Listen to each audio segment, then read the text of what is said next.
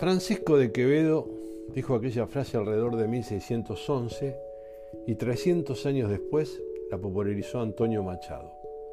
Solo el necio confunde valor y precio. Y aunque mucha agua ha corrido bajo el puente, desde allá hasta estos tiempos, lo que para algunos parece una obviedad, para muchos, tantísimos otros, no están bien claras las diferencias entre costo, precio y valor. La gente conoce el precio de todo, pero el valor de nada, nos decía Oscar Wilde allá por fines del siglo XIX, apuntando al cinismo de la sociedad londinense de aquella época para remarcar la ignorancia colectiva de la diferencia. En una cita que se mantiene absolutamente vigente casi dos siglos después, frente a una sociedad de consumo que nos consume con personas que viven resignadas en medio de un materialismo que impulsa a comprar pagar y tener. Lo que asombra aún más, lamentablemente, es seguir advirtiendo todavía a gente formada y desempeñándose en el mundo empresarial confundir estos conceptos.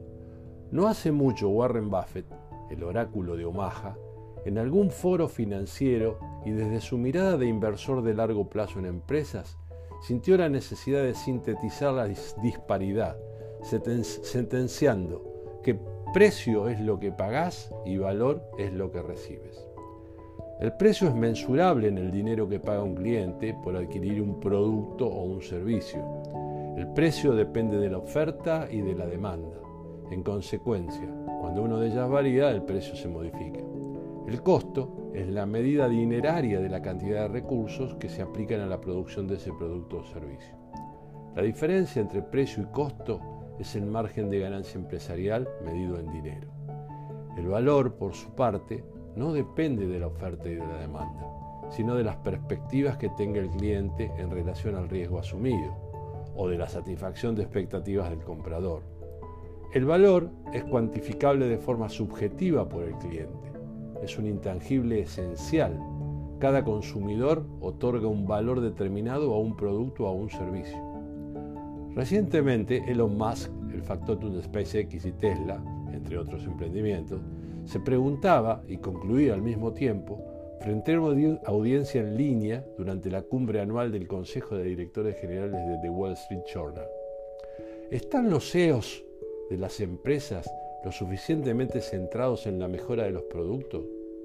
Creo que la respuesta es no, decía, y ampliaba con un consejo dejando en offside a los estilos tradicionales de gerenciamiento. Dediquen menos tiempo a PowerPoint contables o financieros y más tiempo simplemente a tratar de hacer su producto o servicio tan increíble como sea posible. Y Musk continuó lanzando misiles reflexivos al auditorio, sugiriendo que muchos líderes habían perdido de vista el papel fundamental de las empresas. ¿Qué sentido tiene una empresa? ¿Por qué hay empresas? se preguntaba y se respondía al mismo tiempo.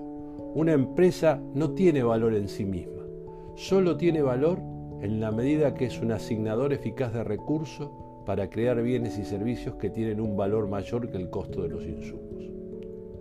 Como verán, de Quevedo a Musk, pasando por Oscar Wilde y Warren Buffett, el transcurso del tiempo, en casi cuatro siglos y medio, no solo no ha cambiado al agregado de valor como el pilar crítico del sostenimiento sustentable de las organizaciones, sino que además lo muestra como una receta plenamente vigente para los complejos momentos que estamos viviendo, a pesar que algunos necios no opinen lo mismo.